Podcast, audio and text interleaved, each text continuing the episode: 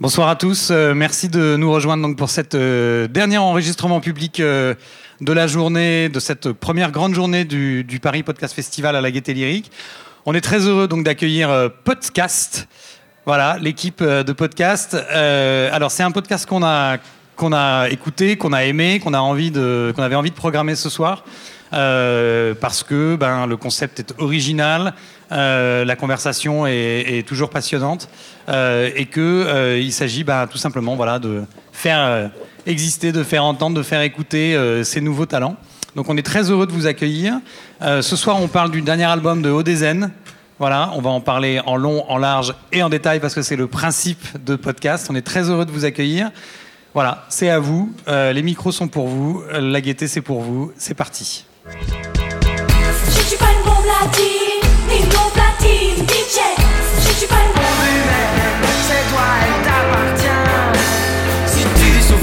problème avec l'alcool, c'est que t'en as un. Simple, tranquille. Et je coupe le son. Laisse-moi vroom vroom vroom Dans ton automobile, je remets le son. Et je coupe le son. Qui l'accompagne Salut, c'est O2N. Bienvenue sur Podcast. Podcast, les potes, les casses. Bonsoir et bienvenue dans Podcast, le podcast musical qui critique les albums francophones chanson par chanson. Pour ce nouvel épisode, nous sommes pour la première fois en live. Ah, Ça fait ça, donc d'être artiste, ça fait un peu peur. donc, pour nous nous en parler de Obakara d'O2N, et pour ça, je suis entouré de mes potes de podcast, et je vais vous laisser vous présenter rapidement. Moi, c'est Morgane. Salut, c'est Jay. Nico, Et c'est Tic. ça va les potes? Ça va premier bien, ça va très très bien. Et toi, ça va Ouais, ça va, ça va. Alors, avec déjà 10 ans de carrière au compteur, le trio hip-hop slash chanson française est de retour avec un quatrième album enregistré en grande partie à Bordeaux et mixé à Londres dans les studios Conk, où sont déjà passés les Kings, Florence and the Machine, l'Arctic Monkeys et plein d'autres. Le studio est encore analogique et le fait de travailler sur bande à l'ancienne a un petit peu changé, donc euh, le, c'était un change de production pour le groupe. Du moderne fait à l'ancienne, auto-qualifié de musique botanique, romantique et pathétique, le musique, la musique d'Odozen continue d'évoluer album après album. Toutes les chansons sont écrites, composées, interprétées par Alix, Jacques et Mathia. L'album a été masterisé par Chab. On dit ça, on dit rien, on verra peut-être pour la future si on fait un hors-série ou pas. À quel point connaissez-vous et quel est votre rapport avec Odozen Morgane? Euh, moi, je les connais depuis environ 2013-2014. Euh, je les ai interviewés à l'époque quand ils ont sorti leur EP Rien, mais c'était une interview ultra intéressante. C'est des mecs vraiment passionnés et qui savent aussi te transmettre cette passion quand ils discutent avec toi. Euh, donc voilà, donc, euh, c'était depuis 2014. Jay Moi, je les connaissais pas du tout. Enfin, je les connaissais de nom, mais euh, parce qu'ils sont de Bordeaux et que je suis de, de très près pour avoir vécu là-bas euh, une dizaine d'années, euh, ce qui se passe sur la scène bordelaise. Mais euh, au-delà de ça, j'étais pas allé plus loin. Donc, du coup, euh, c'est cool sur ce podcast euh, d'avoir pu euh, plonger dans, dans leur univers. Nico? Moi, je suis au Dozen depuis le début, je dois le dire, depuis euh, l'époque MySpace, ce qui ne nous rajeunit pas. C'est le début, début. Et Oh là là là là. il se trouve que je connais un petit peu Jaco, un des membres du groupe, et donc euh, j'ai pu aussi observer euh, de loin euh, leur évolution au niveau lyrical et musical. Tic Pareil que Jay, euh, je connaissais pas vraiment. Je pense que j'ai sûrement entendu une track ou deux passer euh, peut-être à la radio ou sur YouTube, mais sinon, euh, je connaissais pas du tout. Ça m'a fait plaisir de découvrir. Pas mal de mélanges de, de, de, de- de genres, donc c'était chouette. Mais euh, voilà, mais je suis très content de l'avoir découvert. Comme personne ne pose la question comme d'habitude, donc Mais on te Jamais. posera jamais. C'est vrai, putain, j'en ai marre d'attendre. Jamais. Donc moi je l'attends avec impatience. En fait, je connais depuis OVNI, mais c'est vraiment depuis la sortie aussi de l'EP Rien en 2014, euh, là où ça a été une folie pour moi. Je l'ai surécouté, je continue à l'écouter assez régulièrement. Et c'est vrai que c'est un groupe aussi que j'ai interviewé pour euh, Dolzinger, euh, Strauss, Zwei, leur troisième album. Et ça a été un moment important pour moi aussi dans les interviews, un peu comme Feu Chatterton quand j'en ai parlé dans un autre épisode plus tôt. Et c'est vrai que Souffle le vent et Novembre, c'est des... ça me fout la chair de poule à chaque fois. Donc ça marche très très bien avec moi. Euh, donc, Jay, est-ce que tu peux nous dire un petit peu justement euh, d'un point de vue euh, marketing et ainsi de suite ce qu'il en été par rapport à la sortie de l'album? Ouais, alors déjà pour présenter très rapidement le groupe, il faut savoir que O2N c'est un groupe qui est en autoprod complet, qui est sur leur propre label indépendant qu'ils ont baptisé Universal, et ça depuis le début, donc euh, ils ont déjà l'amour des mots euh, rien que dans le nom de, leur label, et que je trouve ça représente vraiment leur état d'esprit, euh, notamment euh, sur la manière de faire les choses, de faire les choses seuls, euh, à leur manière, en s'entourant, avec leur économie, et, euh, et comme le confier à Jaco, parce que j'ai eu la chance de faire l'interview euh, il y a une semaine euh, avant de, pour préparer ce, podcast.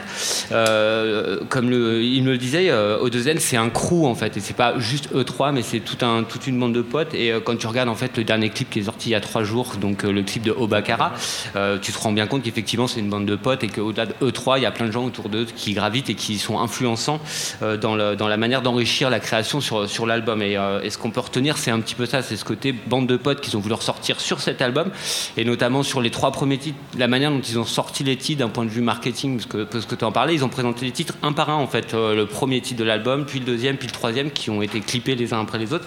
Et en fait, du coup, je me suis dit que c'était une manière de créer aussi un lien avec le public, ce qu'ils ont toujours fait, et notamment sur, le, sur, le, sur la manière de, les inciter à écouter peut-être l'album aussi dans le, dans, dans le sens, enfin dans, dans l'ordre des chansons, en arrivant avec premier, deuxième, puis troisième titre.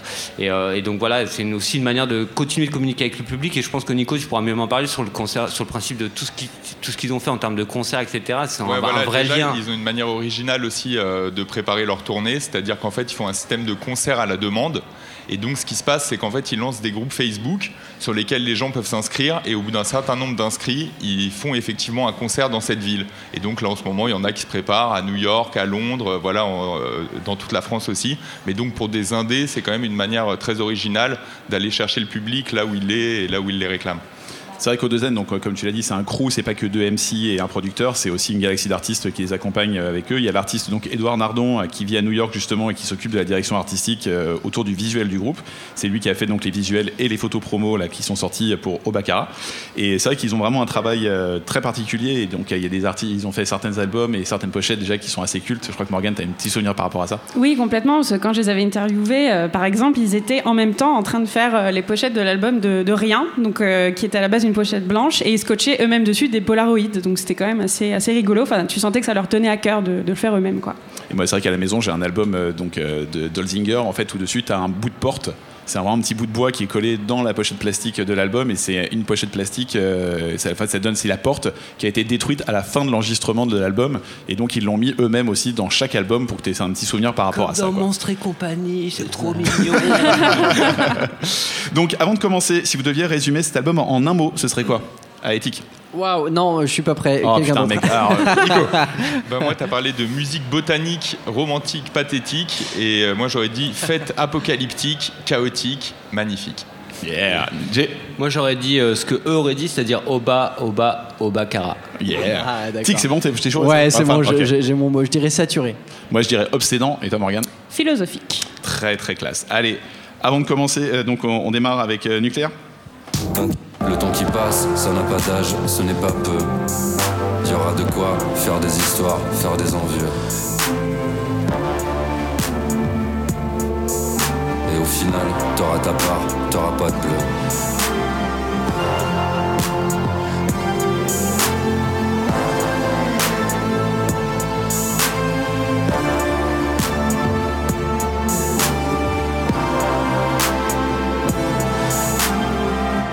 Alors, Hiroshima, mon amour, Tchernobyl, Tchernodébile, jalousie radioactive ou signature chez Greenpeace parce qu'il faut que ça s'arrête dès maintenant. Alors, euh, donc pour moi, en fait, il y a vraiment un arc narratif autour de la chanson. C'est, euh, il y a vraiment, c'est imbibé de mélancolie dès le départ. C'est un titre qui est accompagné d'un clip qui a été réalisé par Alix, qui est donc un des chanteurs du groupe, et dédicacé à une certaine Sarah. C'est assez classe comme clip. On voit le soleil se lever en fait, et on, après, on voit. Pour moi, c'est un petit peu un soleil d'après fête. C'est euh, l'histoire en fait qu'on régurgite mal et qui passe pas très bien. Et c'est bu en fait d'un, ouais, d'un- comme je le disais, d'un vrai arc narratif.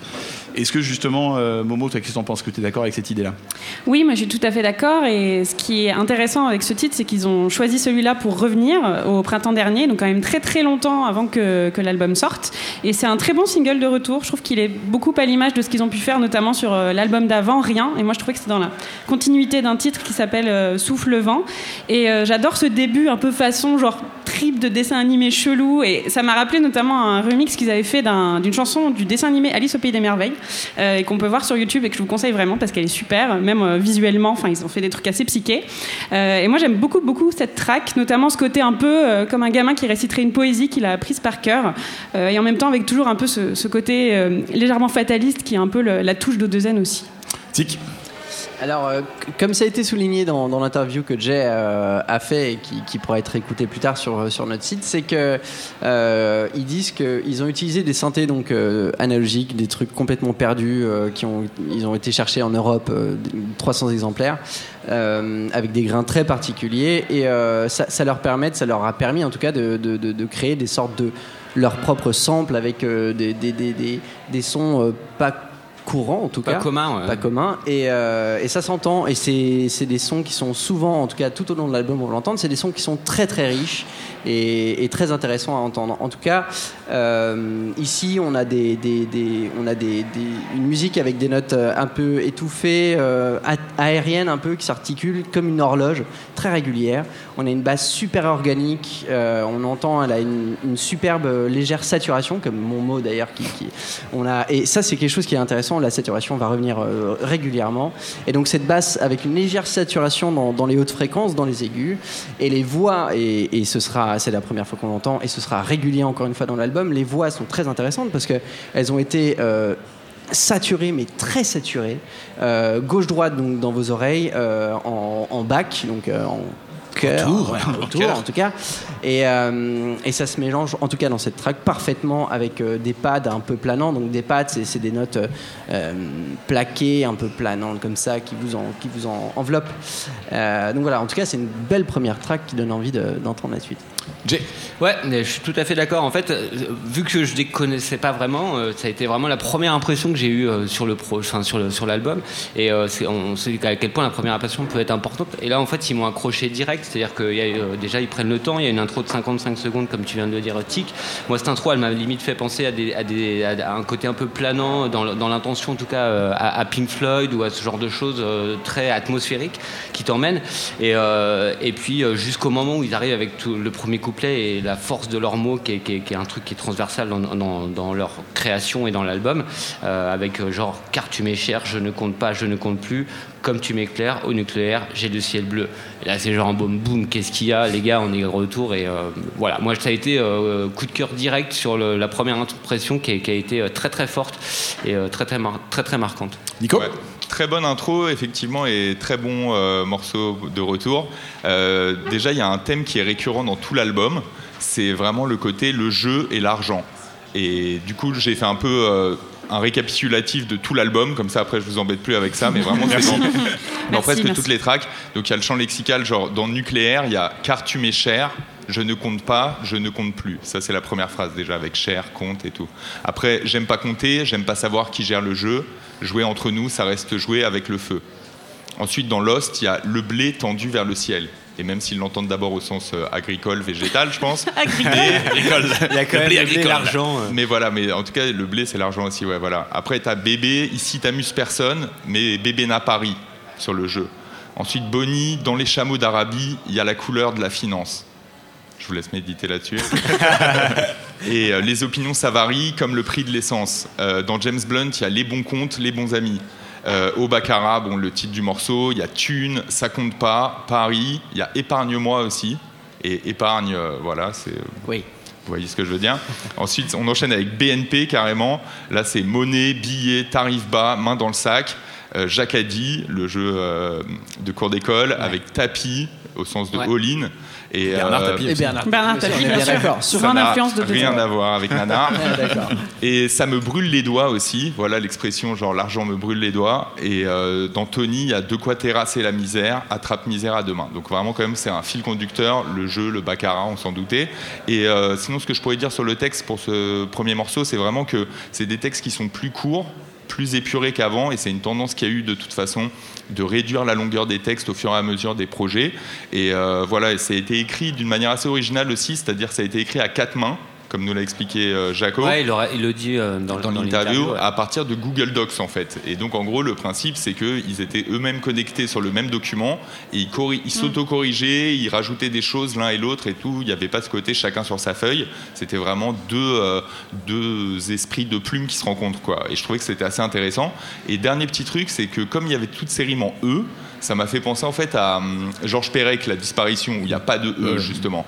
Après, j'ai pensé à un autre de ses romans qui s'appelle Les Revenantes, où là pour le coup c'est un roman où il n'y a que des E comme voyelles. Euh, Il n'y a plus de A, de I, de O, de U. Et à partir de là, j'ai réfléchi et je me suis dit, ah ouais, il y a Raymond Queneau qui a fait un truc qui s'appelle 1000 milliards de poèmes, et vous allez voir où je vais en venir. C'est assez proche de ce qu'ils ont fait, c'est-à-dire qu'en fait, leur texte est intéressant là parce qu'ils écrivent les mêmes phrases et juste ils changent l'emplacement des rimes.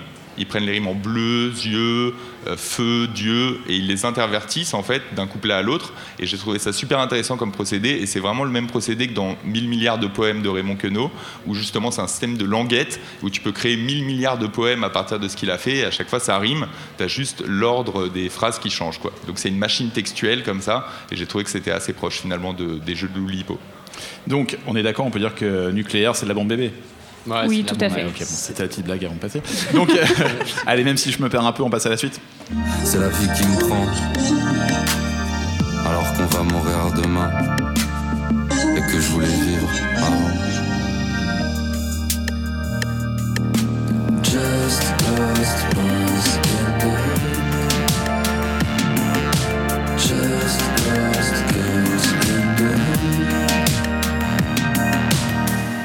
Alors, vous laissez des cailloux sur votre route pour parcourir votre chemin, tenir la distance.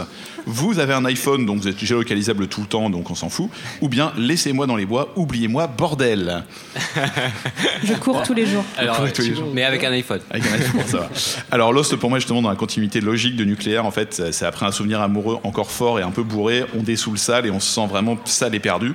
Et on se souvient du corps, on regrette la baise, il y a des, il y a des relents d'e- d'espoir dans un fatalisme plombant. Est-ce que vous êtes justement d'accord avec mon idée, Jay Ouais, alors moi je suis euh, assez d'accord, ce côté un peu euh, beaucoup, enfin plus smooth euh, que, le premier titre, mais du coup j'aime bien parce qu'en fait c'est une, partie du groupe que je, que je découvre du coup avec ce deuxième titre et, sur lequel j'ai beaucoup accroché, c'est leur côté électropop moderne. Voilà, j'aime beaucoup les groupes tels que The Shoes, etc., qui arrivent à t'apporter une, ambiance, une atmosphère. Et je trouve que dans, dans ce morceau, au-delà du côté perdu, parce que c'est le titre du, morceau, il y a vraiment une ambiance, une, atmosphère, mais voilà, et c'est pas le seul dans, le- dans, dans l'album. Et j'aime vraiment beaucoup quand ils partent dans cette direction.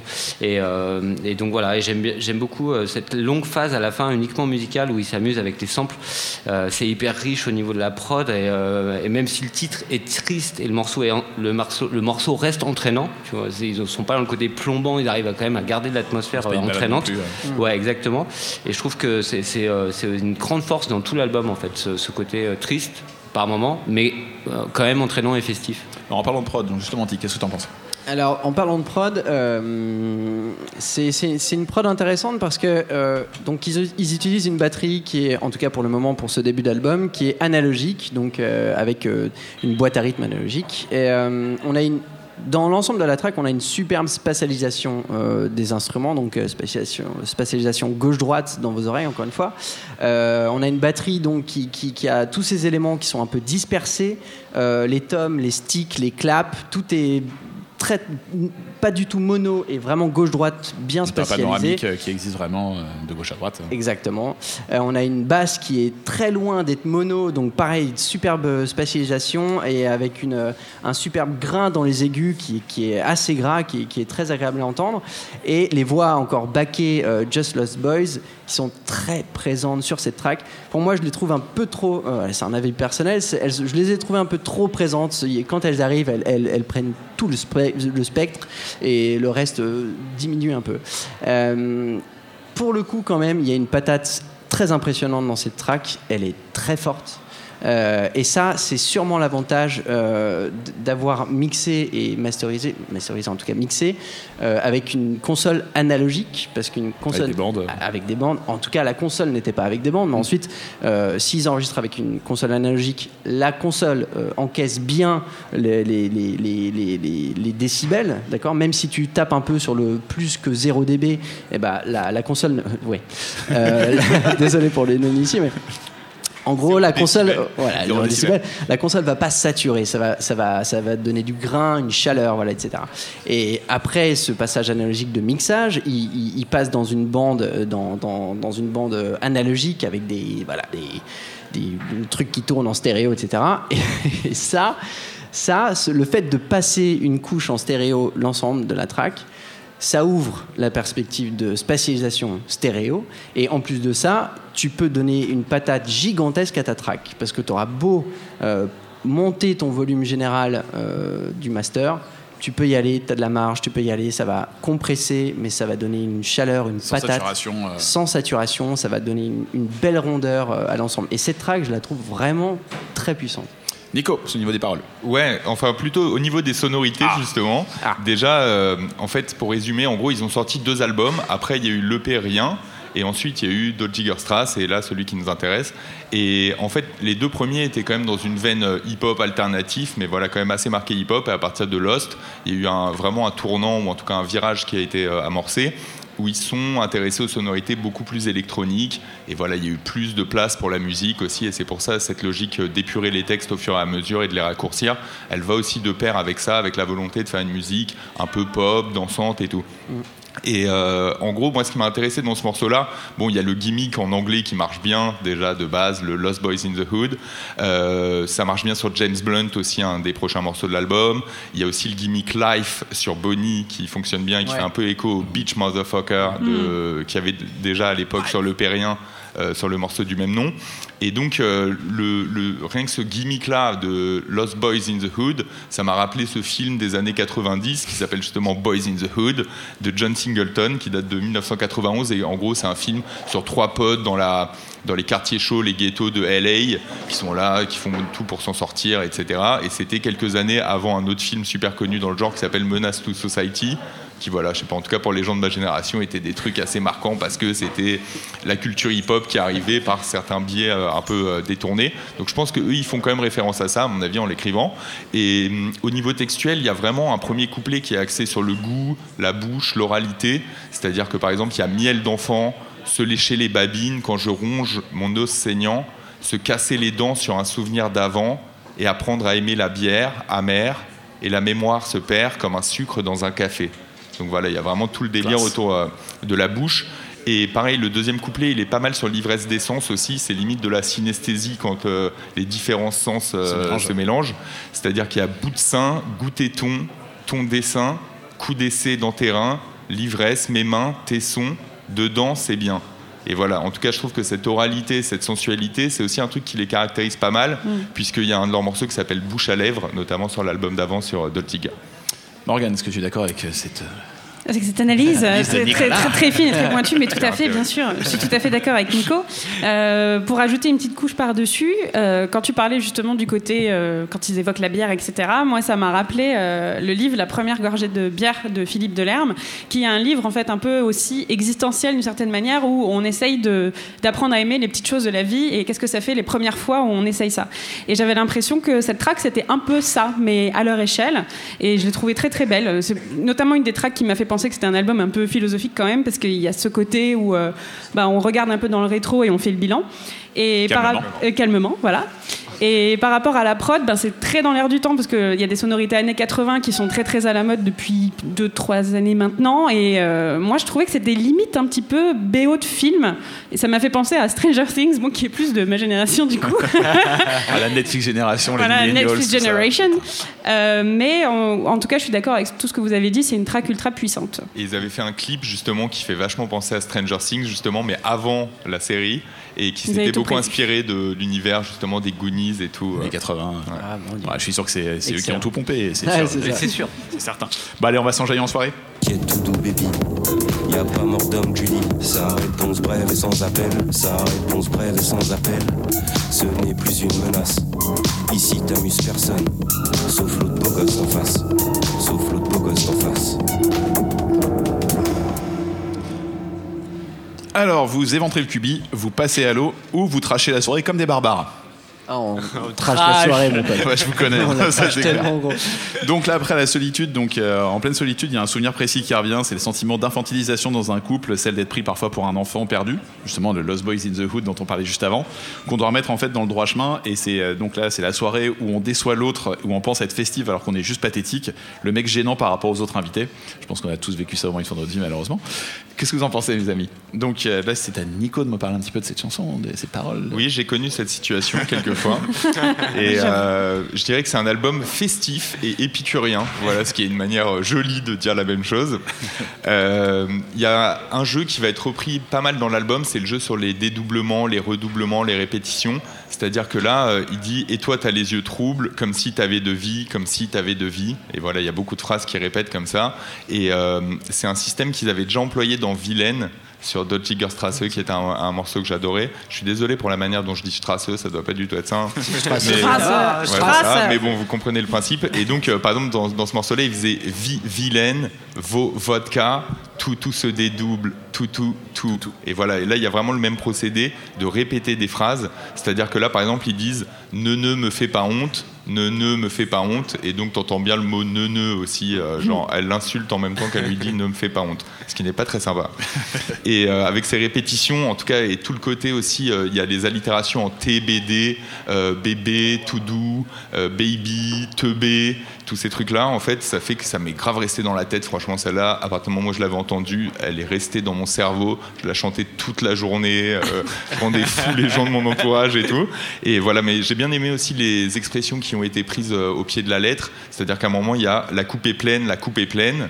Et lui, il lui répond J'ai dit remplis la mienne.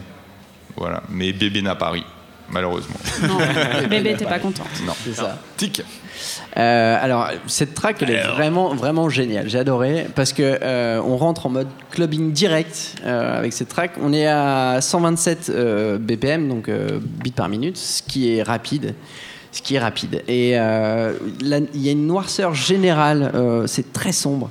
On commence avec des, des, des, des synthés qui sont étouffés avec un low pass donc qui, qui, qui supprime toutes les toutes les hausses fréquences. Ouais, je- Un je- je. Un Un lopaz, un enfin, lopaz, un lopaz. Un, Bah lo- oui. un. Lopass. Et donc ça, suff- ça supprime toutes les hautes fréquences de, de quoi que ce soit. Tous les aigus. Tous les aigus, ils disparaissent. C'est toi qui décides. Et euh, donc ça, ça, ça donne ce truc très, très, très, tu vois. Chape de sombre. plomb, un peu. Chape de plomb, exactement.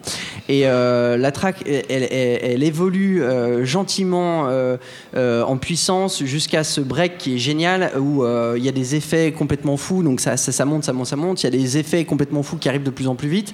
Et on a un drone, ce qu'on appelle un drone, c'est quelque chose d'un peu loin, un peu ronronnant comme ça sur le fond qui arrive et qui monte, dans, qui, qui, qui monte quoi, qui, qui te prend de plus en plus jusqu'à ce moment où, le beat est complètement lâché. Et alors là, c'est le festival avec euh, une grosse caisse euh, complètement saturée, avec euh, des cymbales, donc la cymbale qui est en boucle et qui, est sur tous les temps d'ailleurs. Donc ça, ça donne un effet carrément oppressant, mais en même temps, tu as envie de danser.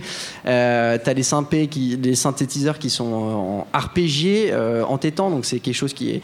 Tu restes appuyé sur des notes et en fait, il fait tout dit, tout dit, tout dit, d'accord?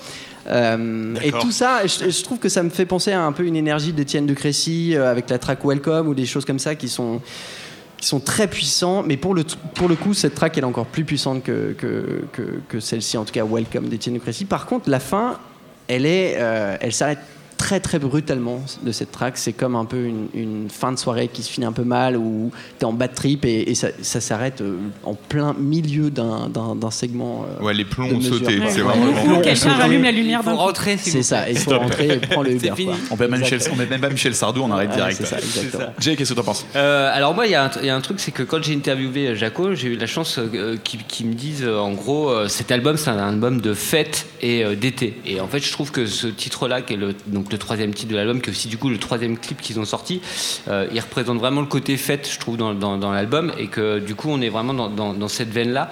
Et euh, alors, les deux premiers, euh, les deux premiers clips, on en a parlé, mais ils ont été produits, ils ont été réalisés. Euh, euh, par, euh, Alix. par Alix exactement alors que celui-là ils ils l'ont confié à Laura Jane Hodkins qui donc euh, c'est un clip animé et qui est justement autour de la, de, de la fête et qui est assez oxygène comme, comme tu l'as pu le dire dans la musique euh, avec ce côté opaz là Euh, comment c'est ça Lopas. Lopas Lopas. Lopas Lopas. pardon Lopas Euh, mais je trouve que ce qui est génial dans ce titre là c'est qu'ils ont hyper bien retranscrit cet état d'ivresse dans lequel tu es quand tu es au bord du précipice et que ça peut basculer à n'importe quel moment et je trouve que musicalement et même dans le clip en fait il y a aussi ce côté là où tu sens que ça, peut vaciller, ça vacille et que ça peut, basculer à, n'importe quel moment. Et donc du coup j'ai adoré ce, ce- cet état dans lequel ça m'a mis euh, en, l'écoutant et, euh, et du coup voilà je, me suis reconnu. Mais par contre il y a juste un truc qui m'a dérangé c'est que, final euh, bah, avec toute cette ivresse déjà on sait pas ce que c'est que cette connerie déjà parce qu'il en parle et on sait pas ce qu'il a fait comme connerie. Et ensuite on sait pas qui est le connard d'en face. Alors ça ça me franchement. Mais le connard d'en face, peut-être que c'est lui en fait. Ah. Mhm. Dans un miroir. Parce qu'il se voit dans un miroir et qu'il se voit complètement déchiré et qu'il se dit je suis peut-être un peu un connard quand même. euh, C'est vrai. je suis en train de foutre en l'air la soirée de ma Ou meuf. tu alors vois, c'est pas très cool. l'auditeur peut-être. C'est l'auditeur qui est en train de. Ou peut-être. Qui est en train de le juger, lui- en train qui- de qui le juger ou qui lui renvoie une mauvaise image de lui-même. Mais euh, en tout cas, comme disait euh, Tic tout à l'heure, ce qui est fort avec cette track, c'est que en fait, tu as l'impression de rentrer dans la soirée directe. C'est comme si tu avais ouvert une porte et là, bah, tu es là avec Ouais. eux. Et euh, il y a cette atmosphère tellement oppressante pendant toute la track. C'est pour ça que c'est pas plus mal qu'elle soit un peu courte parce que plus long, ça aurait été trop, je pense, avec toute cette saturation et cette chape de plomb dont on parlait euh, tout à l'heure.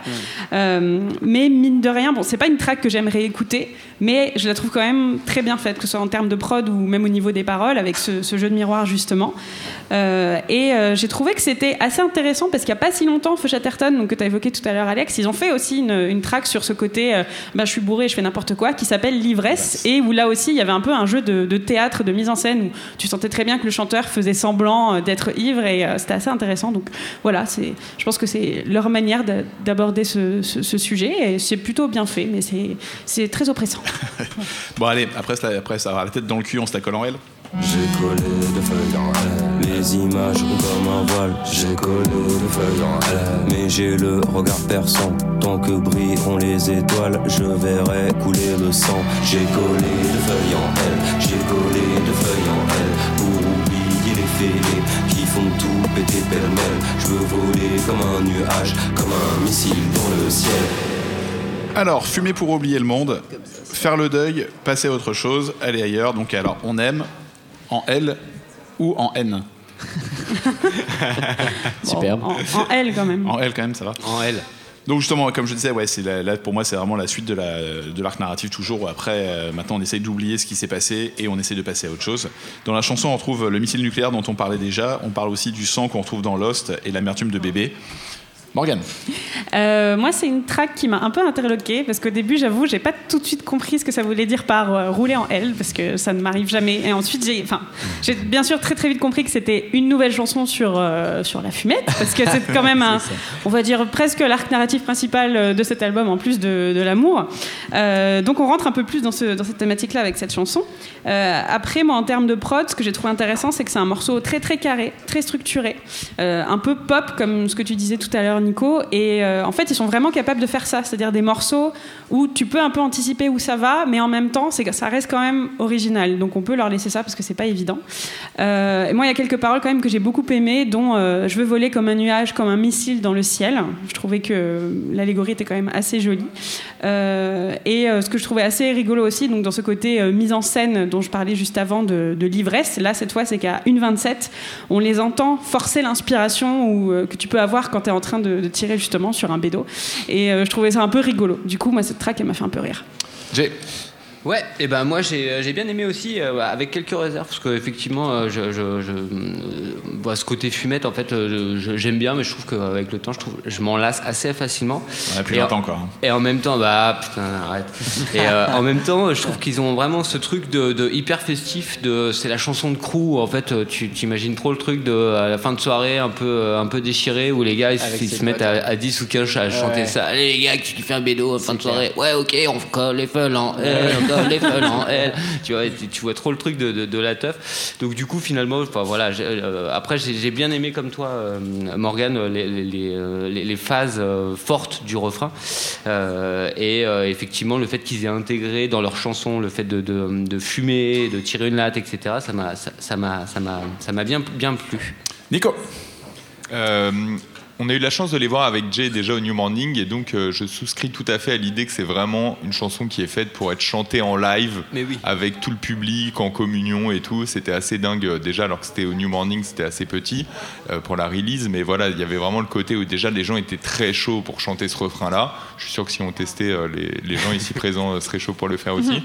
Mais en gros, moi j'ai une théorie un peu fumeuse sur sur le fait que les deux feuilles en L, c'est un peu une métaphore de leur euh, processus d'écriture. C'est-à-dire qu'en gros, comme euh, ils nous l'ont expliqué, ils ont écrit sur des Google Docs, donc c'est pas chacun a écrit son texte de son côté, c'est ils ont plutôt collé leur texte. Ils ont eu cette idée-là de collage, de faire euh, un seul texte à partir de leurs deux textes. Pour fumer un joint ensemble, quoi, justement. Et pour faire joint en anglais, en plus, ça veut dire un morceau. Donc voilà, je pense qu'il y a vraiment ce côté-là où euh, ils sont dans cette logique de plus être deux individus, mais de se fondre dans le groupe en fait. Et je trouve que ça c'est vraiment intéressant en, ter- en termes d'écriture, de pas être dans un truc trop égoïste euh, ou trop égocentré en fait. Et voilà, par exemple, ils ont tout le truc sur de juin à juin.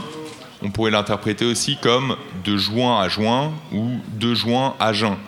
Voilà, en tout cas, il y a toujours cette double, triple lecture chez O2N. Moi, c'est un truc qui me plaît, qui m'a vraiment plu en relisant les textes et en, m'y intéressant encore de plus près euh, que je le faisais avant. Et voilà, il y a les rimes en L aussi, là, elles sont super présentes avec pêle-mêle, le ciel, euh, voilà, ça, ça revient tout le temps. Et euh, c'est la faute à mon chagrin. À un moment, ils disent, bon, ça c'est une référence euh, au Misérable de Victor Hugo. Le truc, euh, c'est la faute à Voltaire. Voilà, là c'est pareil. Donc là, ils n'ont pas le nez dans le ruisseau, ils ont le nez dans le bédo, mais elle n'était pas écrite celle-là en plus. Et- Quelle impro. Et sinon, il y a une dernière expression aussi que j'ai trouvé super cool, c'est tourner sept fois mes doigts, je fais. Et ça, c'est un détournement de l'expression tourner sept fois sa langue dans, sa, bouche. Là, il fait tourner sept fois ses doigts pour rouler le joint. Donc, pour ceux qui étaient un peu naïfs euh, comme, comme Morgane au début. Et ça m'a fait penser à une autre de leurs chansons qui s'appelle Chimpanzé. euh, sur le Périen où il dit le soleil me mord je dis qu'il a tort et lui tord le cou avec mes deux pouces je roule mes ouinges, ouais, je roule mes ouinges. Et voilà, il est toujours dans cette manière quand même assez poétique. Pour un mec qui parle juste de bédo, il le dit d'une belle manière quand même. Euh, c'est une tra- track intéressante parce que c'est- un peu la première où on a un début de voix autotunée. Euh, donc l'autotune, je pense que tout le monde connaît. hein, c'est- en tout cas, c'est différent que le vocodeur. Le vocodeur, tu passes ta voix dans un synthétiseur et ensuite ce synthétiseur te fait chanter juste, d'accord, avec euh, la fréquence du synthétiseur, etc. Donc là, l'autotune, c'est un traitement numérique euh, sur ordinateur qui te permet de chanter très très juste, même si tu chantes violemment faux. Donc c'est genre euh, ah, ah, tu vois, c'est ça fait complètement beau. Oui, je. Quel Je démon. fais ça super bien. Je pensais que c'est Jean-Pascal de la Starac là, quand tu l'as bien fait là, c'était ouf. c'était euh, voilà. Et euh, donc c'est l'introduction en tout cas de, avec ce premier morceau et ça arrivera plus tard encore une fois dans l'album. Pourquoi pas euh, C'est intéressant. Et euh, on- je crois qu'ils ont utilisé dans cette track euh, le synthétiseur que je, je préfère, je pense, au monde. C'est le Juno 60 qui date des années 80, qui a Le un fameux. grain, le fameux. Et tout le monde le connaît, hein, bien sûr. Et en tout cas, bon, c'est- pour les, pour les initiés, mais c'est un merveilleux synthétiseur qui a un grain de folie et j'étais très content en tout cas de l'entendre. Et on a toujours cet effet euh, saturé sur les voix, euh, baqué donc euh, en chœur qui, qui, qui l'aide à appuyer certaines paroles, euh, gauche-droite très saturé et ça devient un peu une signature en fait, euh, j'ai l'impression, euh, et ça va revenir encore une fois, plusieurs fois dans l'album, ça devient vraiment ouais, une signature un peu à eux, je trouve. Bah allez, on ira tous au paradis. J'ai écouté ce qu'on m'a dit. Je dis toujours ce que je pense. Peser le pour et le contre. Le nez au-dessus de la balance. Les opinions ça varie. Comme le prix de l'essence. Peut toujours brûler la ville. Le feu n'éveille pas les consciences. Alors, on ira tous au paradis, ou bien tu es poussière et tu resteras poussière. Ouais, c'est vachement joyeux comme, comme intro, j'aime bien faire ce genre de poussière, truc. tu resteras poussière. Bah tiens, j'ai maintenant que tu parles, je t'écoute. vas-y, tu fais le malin. mais- Allez, bim Non, mais en fait, c'est marrant parce qu'on a, po- j'ai posé la question quand j'ai fait l'interview euh, sur, sur les conseils de, de- de Nico, qui connaît très bien le, le- le groupe et notamment leur projet, qui me demandait de leur demander si euh, Bonnie, donc le titre de cette chanson, était une pote de Meredith. Donc, juste, Nico, si tu peux resituer Meredith, qui Ouais, c'est? Meredith, euh, en tout cas, c'est pendant, euh, pour- pendant une chanson d'un de leurs autres projets, euh, ce qui s'appelle OVNI, Orchestre Virtuose National Incompétent. Et voilà, ils avaient ce prénom-là qui revenait, donc c'était juste une un petite petit blague pour la question, mais c'est pas du tout ça en plus. Non, non, pas du tout. Et ils m'ont juste répondu que bah, Bonnie, en fait, c'était l'ancien berger allemand de Mathia et que du coup, c'était euh, cette chanson, c'était une vie de chien, en fait. Et effectivement, j'ai adoré. Donc, j'ai déjà la réponse et, et le, le sens, euh, le sens de cette vie de chien sur ce sur ce titre qui est pour moi une chanson hyper puissante avec des textes tranchants sur le monde et sur cette vie de chien au sens euh, large du terme. Et, euh, et pour moi, c'est un vrai tableau global qui met euh, beaucoup beaucoup de choses en perspective. Peut-être c'est peut-être le morceau le plus le plus riche en termes de, de, de- de- je trouve pour aller. Enfin, il y a beaucoup de sens à aller chercher. Je pense que c'est le genre de chanson que tu peux écouter, réécouter. Il y a toujours des, plein de trucs à découvrir.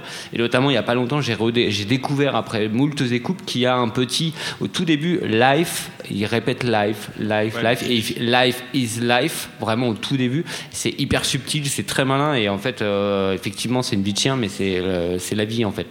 Oh, c'est tellement beau ce que tu viens de phrases où il disait j'ai la syntaxe d'un kleps dans une vieille chanson Ah aussi ouais. par rapport au berger allemand. Donc pour continuer sur l'axe narratif, pour moi en fait ça c'est sur le fait de croire sur la religion et au fait on croit aussi en l'amour. Là on ne croit plus en fait en rien, c'est un- c'est une forme de nihilisme social complet. En fait c'est un titre pour moi qui est en fait une sorte de dance floor métaphysique quoi. C'est un truc un petit peu du genre. Nico qu'est-ce que t'en penses? Euh, ça me parle le dance floor métaphysique directement. voilà, moi, moi, j'avais noté euh, qu'on était dans la fête chaotique post-apocalyptique. Voilà, donc euh, les zombies qui dansent en after en fait un peu. Et en tout cas, du coup, j'adore ce morceau. Euh, et quand la fête est finie, elle continue en fait directement. Justement, là, on est dans l'after et je pense que c'est vraiment le moment à la fois dans l'after où on danse, où on discute. Euh, et où aussi un peu on refait le monde en fait. On est, euh, on est entre potes et en même temps qu'on danse, en fait, on part dans des discussions euh, sur la vie, la mort, la religion et tout. Et donc là, par exemple, dans, dans ce texte-là, il y a typiquement leur jeu sur les doubles sens, c'est-à-dire qu'il y a par exemple quand la douleur tue la vie. Donc au départ, c'est la douleur tue la vie, toi tu la vie, mais en même temps, ça la tue la vie. Donc elle assassine la vie. Après, tu as le plaisir, aime la chance. Il le dit comme ça en plus, donc c'est aime, mais c'est aussi émeux d'une certaine manière. Après, tu as les opinions, ça varie. Et là, en plus, il y a une espèce d'effet justement un peu autotuné sur la voix qui fait les opinions, ça varie. Un truc comme ça. fait voilà. presque du pensée du Orelsan. Exactement, ça fait du. Orelsan Et là, pareil, c'est ça varie et aussi ça varié, quoi, comme euh, quelque chose d'avarié. Donc, je trouve qu'il y a vraiment toujours un sens de la formule. Et ils ont aussi deux grosses punchlines pour moi dans ce morceau c'est euh, peser, le, peser le pour et le contre, le nez au-dessus de la balance. Voilà, ça, je trouve ça super fort. Et tu peux toujours brûler la ville, le feu n'éveille pas les consciences. Et celle-là aussi, je la trouve super forte. fort. Fort. Euh, ensuite, dans le deuxième couplet, il reprend, il y a à la fois une construction parallèle, un peu comme dans le premier morceau, c'est-à-dire qu'en en fait, il reprend la structure de rime cette fois, c'est-à-dire que c'est que des rimes en i et en an, ou des assonances en tout cas en i et en ans. Et je trouve que c'est super intéressant euh, dans le premier couplet. C'était déjà fait par euh, Jaco et dans le deuxième couplet c'est fait par Alix. Donc voilà, il, il continue à écrire à quatre mains et je trouve ça fort. Momo. Euh, moi, c'est une track que j'aime beaucoup, même si là, à nouveau, c'est très oppressant quand même ce qui se passe. Euh, je trouve que quand elle commence, il y a un côté vraiment euh, un peu film d'horreur. Alors ça tombe bien parce que c'est bientôt Halloween, Euh, et notamment parce qu'il y a ce côté mur de son qui arrive. Et moi, ça me faisait penser un peu comme une vague, tu vois, genre la houle euh, qui se dépose sur la plage. Puis ensuite, ça recommence et ça recommence. T'as l'impression qu'au bout d'un moment, ça va vraiment te tomber dessus, quoi. Et euh, du coup, l'ambiance est à nouveau très, très étouffante. Pour moi, c'est le titre le plus, enfin, vraiment le titre le plus costaud de l'album par rapport à ça, justement, euh, par rapport aux autres. Euh, c'est un morceau qui, je trouve, tombe un peu comme une espèce de sentence, un peu comme un sermon euh, qui tournerait super mal, tu vois, où genre d'un seul coup, euh, bah, on te dit un peu, t'as fait que de la merde et je vais un peu faire la liste et tu vas passer un sale quart d'heure. Euh, mais en même temps, il y a cette manière de poser la voix qui est un peu en contradiction avec justement ce mur de son qui revient tout le temps. Euh, la, la voix, elle est un peu genre les, les opinions, ça va, ça varie, genre Ouais. un peu genre pouf, comme si t'étais euh, ben voilà complètement jeté et que tu parles avec une voix de crécelle. Mais ils disent des trucs euh, à la fois très bateaux et parfois très horribles. Du coup, t'es un peu malmené pendant toute cette chanson et c'est en ça qu'elle est réussie justement. Tic, justement, on parle de production, t'as le tendu à une perche de ouf. Exactement. Et euh, ce morceau est super parce qu'ils ont utilisé euh, ce qu'on a. Alors, le morceau est fait de euh, avec des effets de destruction du son. D'accord? Tout est détruit dans, cette musique et c'est génial parce que on a un synthé qui est traité avec ce qu'on appelle un beat crusher. Donc un beat crusher, c'est par exemple, on, part d'un bel enregistrement de synthé. Et ensuite, on le passe dans cet effet de beat crusher. Qu'est-ce qu'il fait Euh, Avec la on, passe en fait d'un son très propre à un son complètement dégueulasse euh, en 8 bits. Donc 8 bits, ça représente rien du tout Master en termes de- ou Ouais, Nintendo c'est- 1. c'est- C'est de la Nintendo, c'est un truc horrible alors qu'à la base on a un truc super propre. Et du coup, ça donne ce truc un peu crépitant, complètement cassé. Euh, et ils l'ont donc appliqué, appliqué sur le synthé, mais ça se mélange du coup très bien avec les chœurs qui sont toujours saturés, donc les chœurs, les voix baquées, euh, tout, très très saturés, live, etc. Machin. Et, euh, et on a une basse aussi qui, qui fait boum et, et complètement cassée aussi, qui est bendée, donc qui, qui elle part de sa note, ensuite on la fait descendre vers le bas, etc. Donc tout cette, euh, toute cette euh, impression, en tout cas très oppressant, et, et accentuée par cet effet de beat crusher et de son saturé, de son complètement détruit. Et c'est super intéressant. Donc, à défaut de l'avoir trouvé, on va fabriquer un paradis. L'amour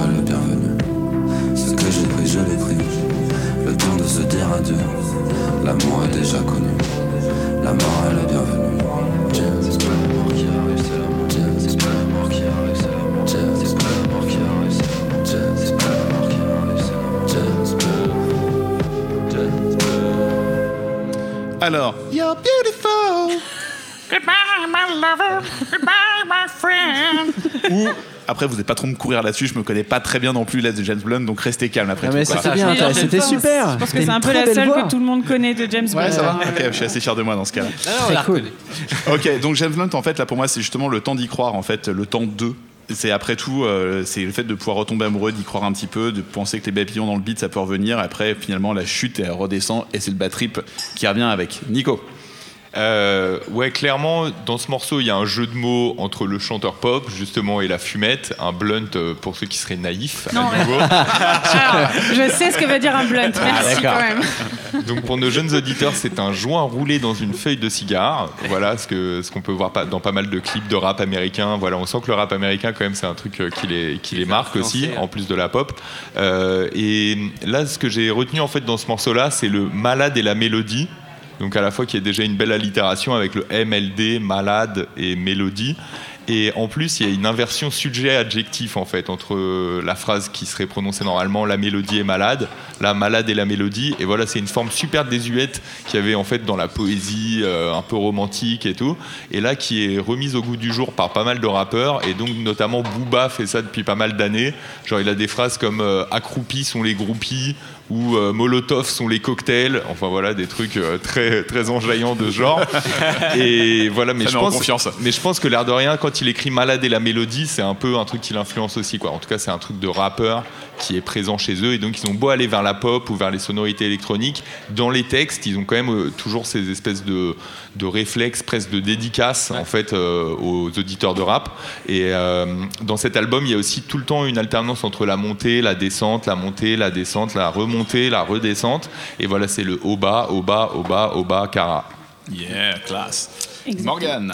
Euh, bah, en parlant de descente, pour moi, c'est euh, le moment de flottement de l'album, ce morceau. C'est vraiment celui qui m'a le moins convaincu. Alors, je le déteste pas non plus, mais, euh, mais je trouve que là, c'est trop lent.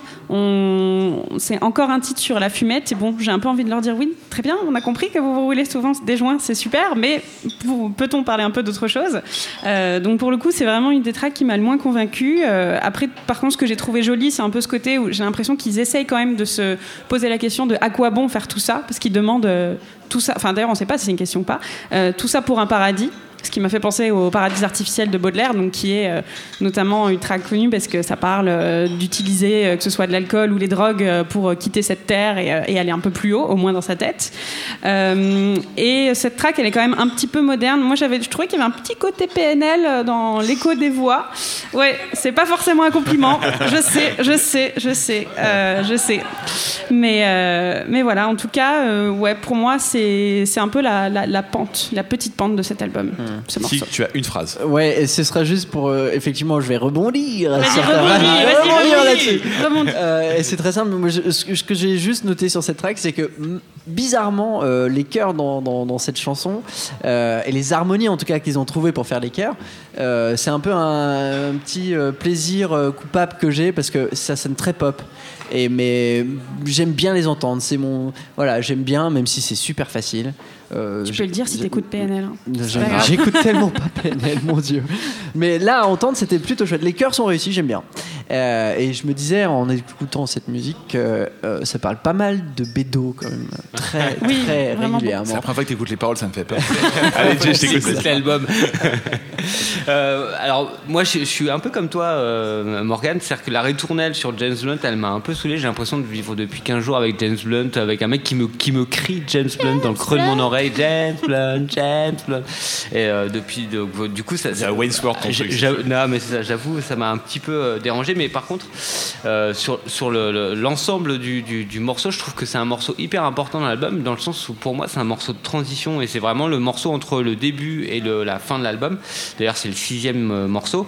Et le truc, c'est que euh, en, en- en- en pointillé, pendant tout le morceau, il y a une phrase qui revient qui revient et qui revient, que ce soit par, le chant, par, par les chanteurs ou même juste distillé par, le, par la prod, qui est c'est pas l'amour, c'est pas la mort qui arrive, c'est l'amour. Et c'est une phrase qui est répétée, mais je sais pas combien de fois, ça, ça aurait été intéressant de compter, mais euh, un nombre de fois incalculable dans, dans ce titre. Et je trouve que sur son début d'album qui est très très très dark, où on est plutôt sur le côté triste et, euh, et un peu anxiogène, là il y a un côté un peu d'ouverture justement, c'est pas la mort qui arrive, c'est l'amour. Et voilà, ouvrez un petit peu. Et ce morceau est beaucoup plus joyeux. Donc du coup, j'ai voilà, au-delà du fait que euh, à force d'avoir James dans la tête, ça m'a un peu dérangé, j'ai quand même beaucoup aimé le morceau. Et il y a des phases, comme tu disais Nico, qui sont mortelles, malades à la mélodie. Et moi j'ai adoré, c'est euh, s'en aller sans aller mieux. Je trouve, j'ai trouvé ça super bien trouvé quoi. Et puis voilà, il y a un petit côté Zelda dans la musique euh, que, que- que j'aime bien à partir de 2 minutes 44. où J'ai l'impression d'avoir gagné le dernier château d'Arceau la princesse. Ça me, voilà, c'est ce qui m'a donné du bonheur dans cette chanson. Allez, on se tape comme jamais, on va tout cramer au casino. Marie, Marie, Marie, Marie, Marie,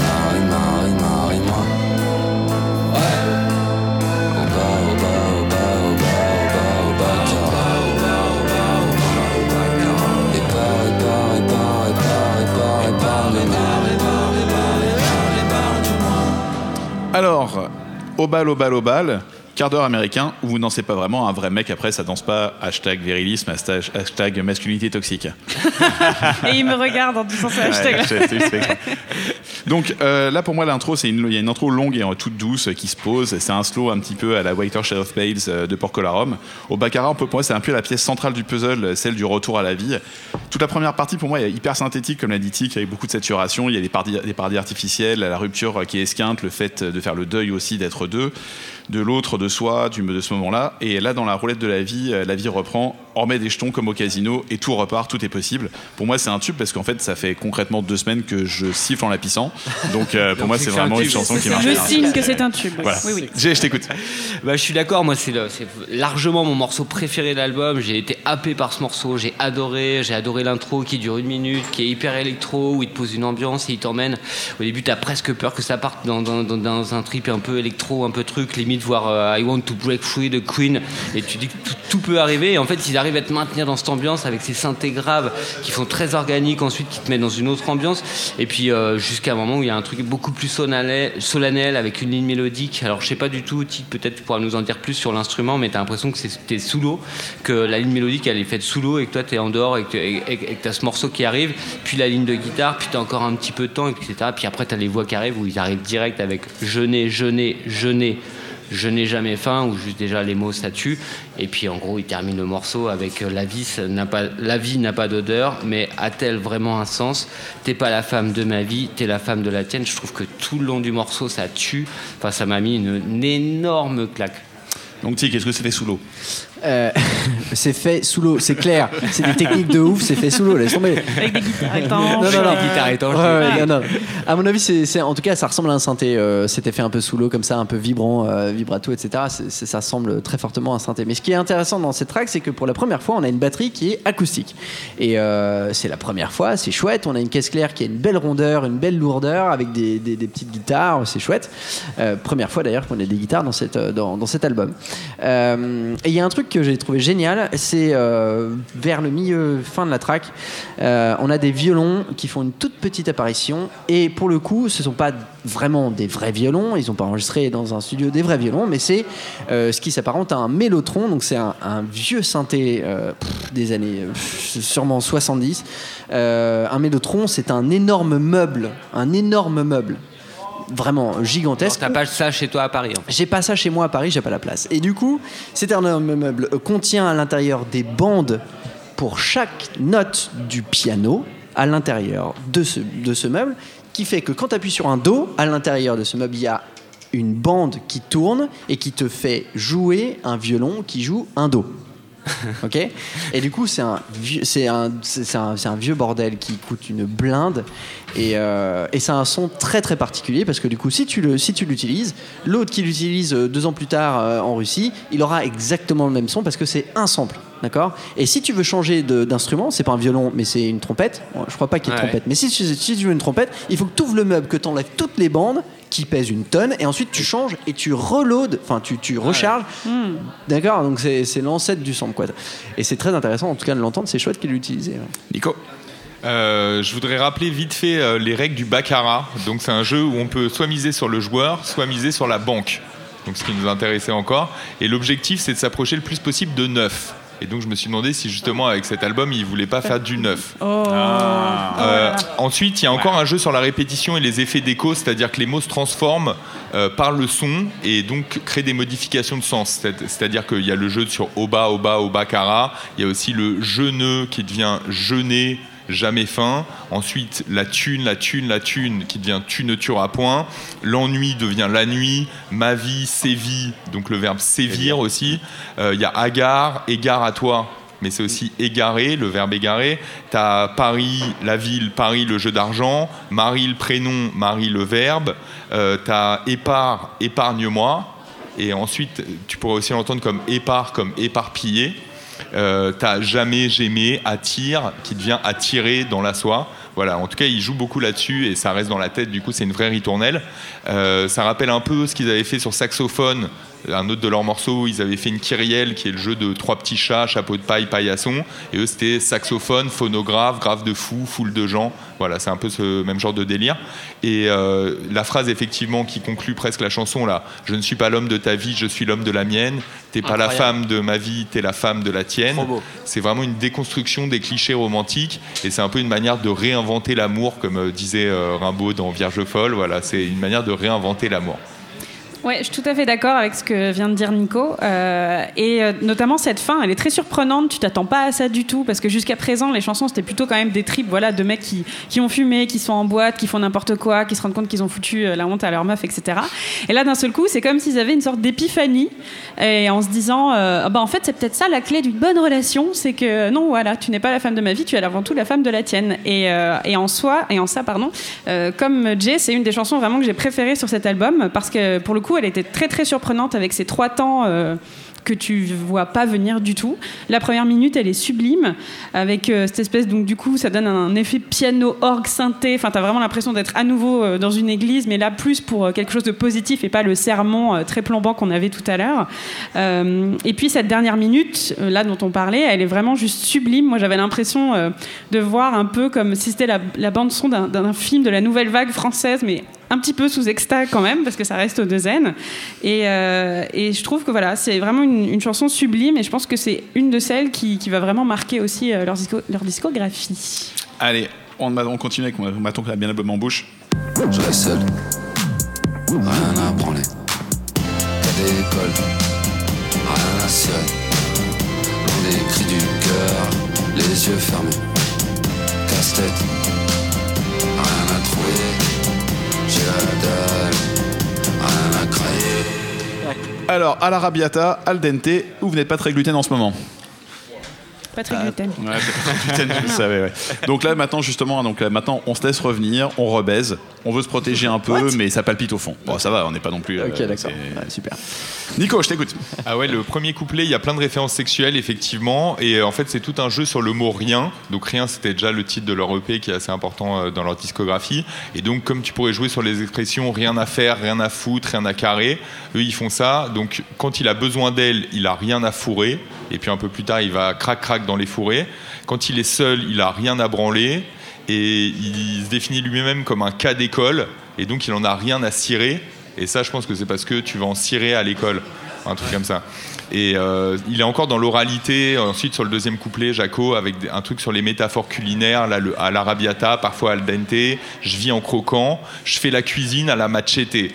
Et ça, c'est vraiment une métaphore de leur écriture, genre piquante, pimentée, crue, croquante. Et ils ont vraiment une langue tranchante, un style euh, tranchant. Et euh, dans le couplet de, de Jacques, on peut souligner aussi qu'il y a vraiment euh, toujours des phrases en quatre ou cinq syllabes. Et voilà, sur, ça finit toujours sur un truc en et comme al dente, en tété, en bébé, machete, sur tétés. Et voilà, en tout cas, j'ai trouvé que c'était euh, vraiment euh, plutôt un, un- un morceau euh, qui m'a pas forcément tant marqué que ça, mais il y a un truc qui m'interroge beaucoup dedans, c'est la fin, le je pige en deux temps, dindon, dindon. Ça, j'ai vraiment pas compris, je crois. Alors, je savais pas si j'étais le dindon de la farce c'était une histoire de un don. Dindon, Mm. dindon, dindon, genre le don de soi, le don d'argent, le don d'organes, euh, voilà, je sais Le pas. don de tout. Le Le don. don de soi. Euh, moi, pour le coup, par contre, c'est une de mes chansons préférées de l'album, euh, notamment avec cette prod, cette prod pardon, que je trouve euh, super cool et qui, moi, me reste beaucoup en tête. Et Ouais. je trouve qu'il y a un petit côté Casimir. Euh, Casimir. bah, c'est très. Ah, genre, on- Je vais pas rebondir là-dessus. Oui, c'est mon interprétation, d'accord Vas-y, vas-y. voilà. Euh, et moi, j'avais l'impression en fait d'écouter un peu comme si c'était leur version de la liste de, de Rose, donc la chanteuse Rose. Peut-être que finalement, ils font la liste là de ce qui leur fait voir non pas la vie en rose, mais en pastel. Voilà, je vous laisse méditer là-dessus. Euh, voilà, le seul bémol, c'est que je le trouve beaucoup trop court ce morceau, et j'espère qu'il le prolonge sur scène parce que je pense qu'il y a moyen d'en faire un truc assez chambé quand même. Exactement, j'ai trouvé aussi que la track était courte, elle dépasse même pas les deux minutes, ce qui est franchement euh, court. Euh, intéressant, le, morceau tourne autour de 125 BPM, donc ce qui est encore très rapide, hein, comme le morceau clubbing qu'on avait juste avant, euh, pas très loin avant, et très chouette dans, ce morceau. On passe d'une batterie analogique boîte à rythme, genre qui fait tu vois un truc, et il y a une batterie acoustique qui rentre en plein milieu de la track. C'est euh, un switch qui est, qui est génial, que je crois que j'ai rarement entendu dans, dans- dans ma vie, dans des morceaux. Et euh, pour autant, il garde quand même euh, quelques éléments de la batterie euh, analogique, donc boîte à rythme, euh, pour la superposer avec la batterie acoustique. Mais euh, c'était une belle surprise, j'étais content d'entendre ça. C'est- une chouette track. Jay. Ouais, euh, alors euh, moi je trouve qu'après le dernier titre, tu cherches forcément un truc qui se passe euh, en termes de jeu de mots et tout. Et en fait là, ils sont, sont revenus hyper sobres avec des trucs très beaucoup plus terre à terre, même si, euh, comme tu l'as hyper bien expliqué, Nico, il y a, il y a- il y a- il y a plusieurs degrés de lecture. Et j'ai beaucoup aimé ce côté un peu, genre justement, tu, tu, tu reposes aussi un peu le cerveau et tu, tu reviens à des trucs beaucoup plus finalement presque narratifs, euh, même si euh, ils ont toujours cet amour des mots. Et donc du coup, voilà, après, je, je, je crois que on a fait le tour de la, de, de- de la question avec euh, tout ce que tout le monde a dit, où je suis complètement d'accord. Allez, on fait sauter la banque.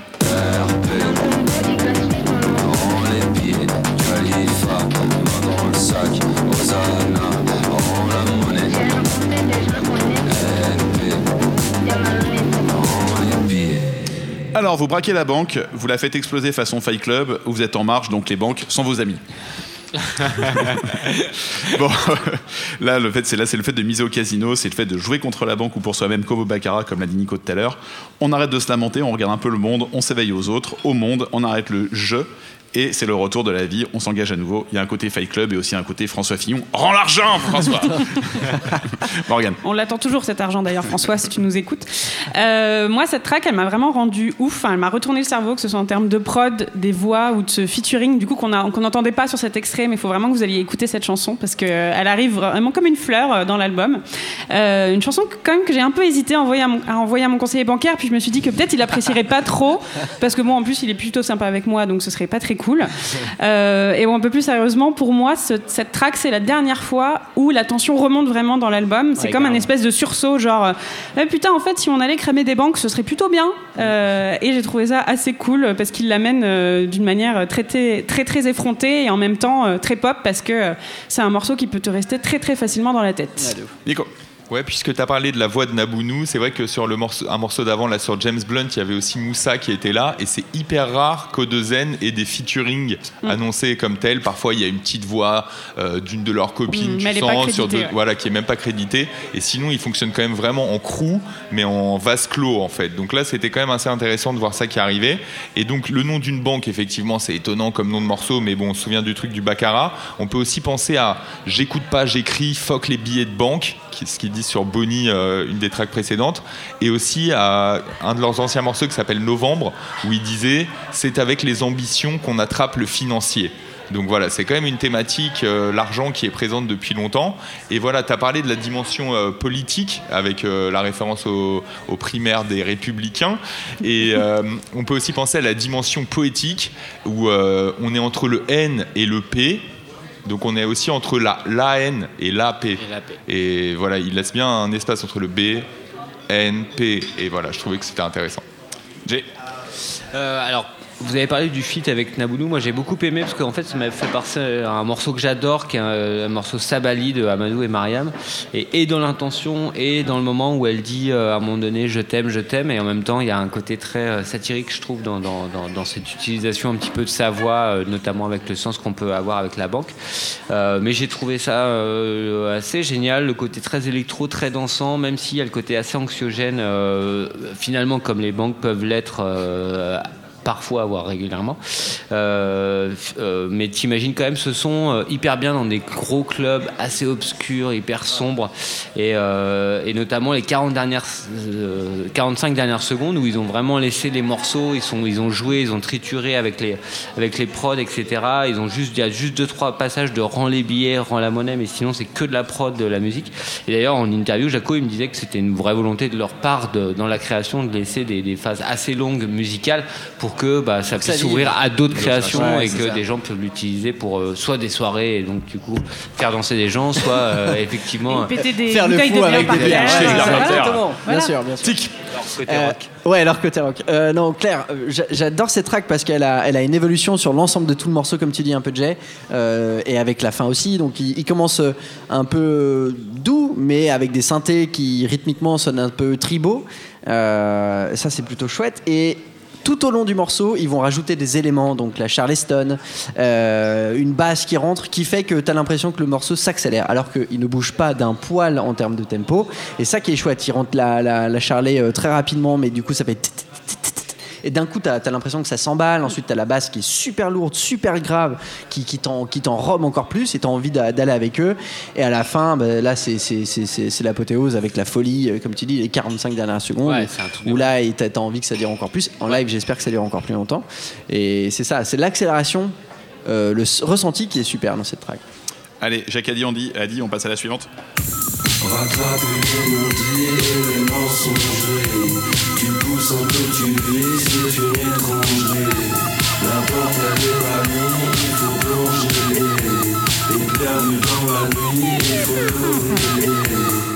Alors, mensonge, non dit, vous faites tapis, vous balancez tout. Ah, vous êtes des coquins, je sais. Alors, là, le sang pour moi se déglace. On avait dit qu'avant qu'il était figé, que le sang était mort. Là, c'est l'heure du ricochet, le rebond, le fait de prendre un second souffle. Morgane. Euh, alors, pour moi, c'est l'avant-dernière euh, chanson de cet album, et c'est un peu la track qui commence à ouvrir vers quelque chose d'autre. Euh, J'ai adoré, adoré, adoré cette chanson dans son entièreté. C'est marrant parce que l'extrait s'est arrêté juste avant que, le break arrive et où ça monte d'un coup et où, où là, pareil, t'es transporté, et c'est vraiment un truc de ouf. Pour moi, cette track, c'est un concentré pur jus d'O2N euh, sans les pulpes, tu vois. Genre, c'est vraiment l'essence d'O2N, c'est cette idée de on plane, mais on a des éclairs de lucidité de temps en temps et on a des grandes révélations sur le sens de la vie et on les communique de manière, euh, en fait, finalement assez simple mais très forte. Par exemple, quand ils disent euh, les années mortes sont belles, j'ai pas compris la vie, mais dit tapis. Et cette espèce de bon ben voilà, c'est derrière nous maintenant et il faut aller de l'avant. Donc ce qui en fait, je trouve quand même une track très romantique. Et ce qui est marrant avec O2N, c'est que ils parlent pas tant de l'amour en soi que de la difficulté à communiquer quand tu es ensemble. Ils sont beaucoup plus doués pour faire le bilan après la catastrophe que euh, de faire en sorte que la catastrophe n'arrive pas justement. Et euh, bref, voilà, en termes de prod, le pont est vraiment sublime. Et euh, d'ailleurs, ils y disent on va, on vient tout ira bien pépère, ce qui est super apaisant et ce qui, je trouve, euh, arrive un peu de manière assez surprenante parce que c'était pas du tout l'esprit de l'album jusqu'à présent qui était très fataliste et très un peu dans l'autodestruction. Tic. Euh, je vais vous faire un peu des- des- des- des- des- des- de la mimique avec la bouche. Mais Fais-nous de la mimique. en avec gros, on a une, on a très belle rondeur euh, de, de- de la boîte à rythme, encore une fois, et elle a une belle puissance que- qu'on qu'on apprécie. Et il y a des petits effets, des, des- des- des petits effets, des petits effets un peu papillons qui font piou, piou, tu vois. Euh, Extrêmement, tu vois, extrêmement mignon. je fais très bien le synthé papillon. Euh, donc ça, c'est quelque chose qu'on a déjà entendu et qui, qui revient et, et ici encore un peu plus présent et j'aime beaucoup. Euh, j'aime beaucoup aussi le fait qu'ils aient réussi à créer euh, différentes atmosphères bien définies entre les couplets et les refrains. C'est- très marqué. Et il y a juste un petit truc que j'ai noté, c'est que euh, on finit avec une euh, le morceau se finit avec une queue de réverb euh, des synthés et je trouve que c'est un peu brutal à mon goût, euh, sachant que ça a déjà été fait dans d'autres morceaux avant. Vous voyez, c'est juste hop, ça finit. Voilà, je vous fais vraiment tout à la bouche parce que là, on peut pas vous balancer des extraits. Mais j'ai trouvé ça un peu brutal et un peu trop, peut-être facile. Jay. Alors moi j'adore, enfin c'est ce que je disais un petit peu sur, euh, un des premiers morceaux de l'album, j'adore quand ils, ils sont sur ce côté électropop euh, vraiment moderne et tout, et je trouve que ça leur va super bien. Et euh, voilà. Après euh, du coup avoir vraiment découvert leur univers via cet album. Je trouve que là où ils me touchent le plus et où j'ai envie qu'ils me racontent des histoires, et ils pourraient m'en raconter pendant des heures, c'est justement dans cet état d'esprit beaucoup plus lumineux, beaucoup plus électropop et tout. Papillon. Et euh, exactement, plus papillon, tout à fait. Et, euh, Papillon et de je- lumière, bien et sûr, je- Et toujours. je trouve que le refrain marche du coup super bien et que, et que, enfin voilà, que bah, encore une fois, euh, l'utilisation du texte et des mots, il est, euh, il est euh, parfait. Ouais, plutôt papillon de nuit à la limite, moi j'aurais dit. Ah, pas de- Euh, et au niveau de la, de la structure des couplets, les vers sont super réguliers là dans celui-là. C'est-à-dire que par exemple dans le couplet de Jaco, c'est des vers en six syllabes, à chaque fois découpés en 4 plus 2. Ça fait et ça me porte au loin, les années mortes sont belles, j'ai pas compris, la vie, mais Jacques a dit, tapis. 1, 2, 3, 4, 1, 2, 1, 2, 3, 4, 1, 2. Donc ça, je trouve que c'est fort. Et j'avais une, interprétation un peu différente sur le tapis. Encore une fois, une interprétation un peu fumeuse, qui est que, en fait, c'est le tapis all-in, mais c'est aussi parce qu'on a fumé la moquette avec euh, James Blunt en L et tout, donc voilà, c'est pour ça aussi. Et le couplet d'Alix est très régulier en 5 syllabes. Là, c'est par paquet de sang, je gomme le temps, attrape qui peut, déglacer le sang. Avant, c'était mieux, après, c'était vieux. Voilà, ils sont quand même forts parce qu'ils ont une forme assez classique et à la fois un son super moderne. Allez, ça sent la fin et la fin de l'album aussi. J'aurai toujours pour toi la paix, de quoi terrasser la misère.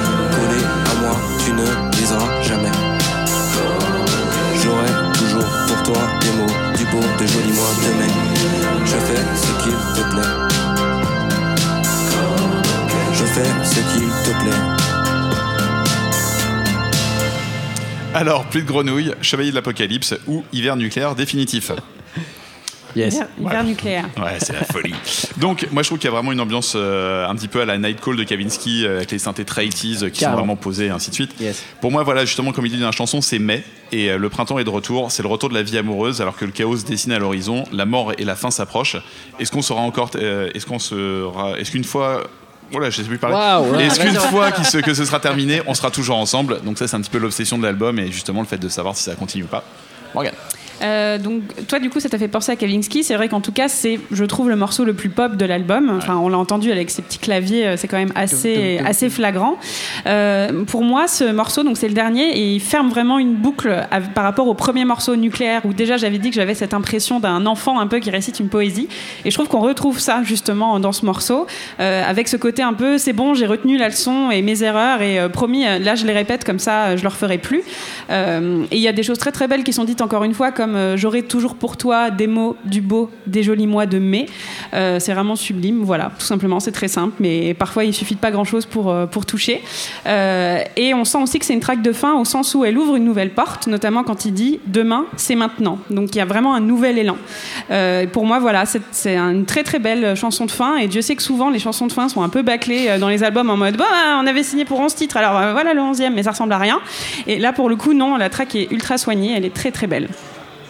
Euh, c'est vrai qu'on s'est demandé qui est Bonnie, on peut aussi se demander qui est Tony, on peut même se demander où est Billy pour les amateurs d'Oxmo Puccino. Et euh, je dis ça parce qu'au passage, Oxmo avait participé à un freestyle d'anthologie avec eux et l'entourage sur, la euh, sur Goom Radio. Voilà, vous pouvez trouver ça sur internet, c'est assez cool, un bon freestyle à l'ancienne. Et ce qui m'a fait marrer pour le côté un peu rap, c'est que Jaco, là, sur ce morceau-là, il a des paroles très poétiques. Et en même temps, il fait, il fait vraiment le flow un peu caricatural de la trappe, genre collé à moi, tu ne briseras jamais. C'est vraiment un truc, si tu le dis avec la voix de Booba, ça passe direct. Euh, je fais ce qu'il te plaît. Nan, nan, tu vois, et voilà, j'ai trouvé ça intéressant. Et pour rebondir sur ce que tu disais, rebondir. Rebondir, vas-y, rebondir. Euh, sur, sur la phrase euh, d'Alix, demain c'est maintenant, en fait pour moi c'est clairement une référence à Demain c'est loin d'Ayam sur l'école du micro d'argent.